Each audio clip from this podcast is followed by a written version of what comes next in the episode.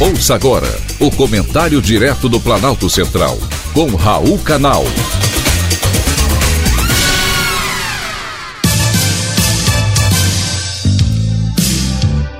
Queridos ouvintes e atentos escutantes, assunto de hoje: trabalhar demais é arriscado. Como vocês estão?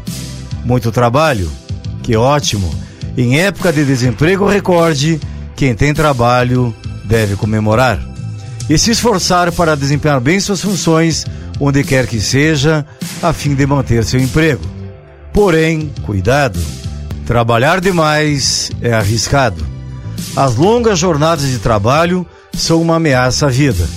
Só em 2016, 745 mil pessoas morreram em função delas. O alerta faz parte de um estudo conduzido pela Organização Mundial da Saúde e pela Organização Mundial do Trabalho. O levantamento foi feito em 190 países e mostra que profissionais que trabalham mais de 55 horas por semana têm o risco de morte por acidente cerebral aumentado em 35% e por doenças cardíacas em 17%. 55 horas por semana equivale a trabalhar 11 horas por dia de segunda a sexta-feira, ou então 8 horas por dia, inclusive sábados e domingos. Esse levantamento, publicado em revista especializada, foi feito antes da pandemia. A preocupação dos estudiosos é que com a crise sanitária, o cenário tende a se agravar.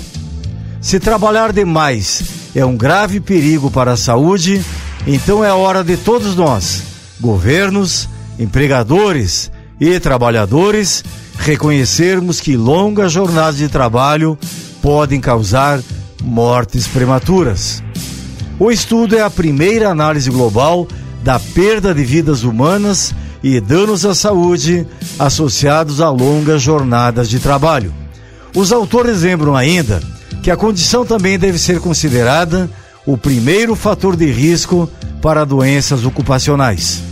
Em 2016, segundo os dados analisados, 488 milhões de pessoas foram expostas a mais de 55 horas de trabalho semanais, o equivalente a 9% da população global.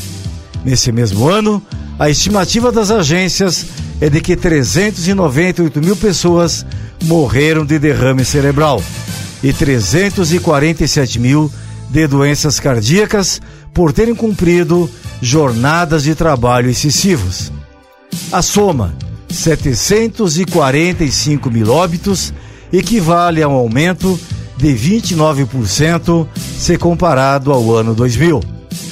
E ainda segundo o mesmo estudo, a maioria das mortes registrada é de pessoas que tinham entre 60 e 79 anos.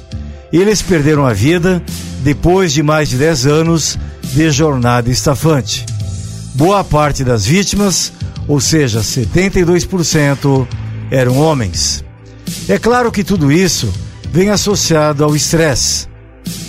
Depois de muito trabalho, é natural que para relaxar as pessoas tomem alguma bebida alcoólica, fumem mais e, sem tempo, não façam atividade física, comportamentos prejudiciais à saúde.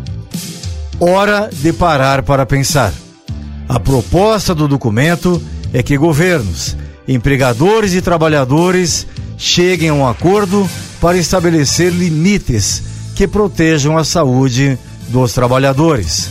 Nenhum emprego vale o risco de sofrer um acidente vascular cerebral ou uma doença cardíaca.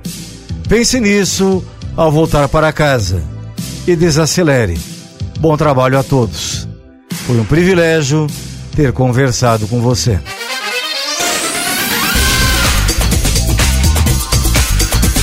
Acabamos de apresentar o Comentário Direto do Planalto Central, com Raul Canal.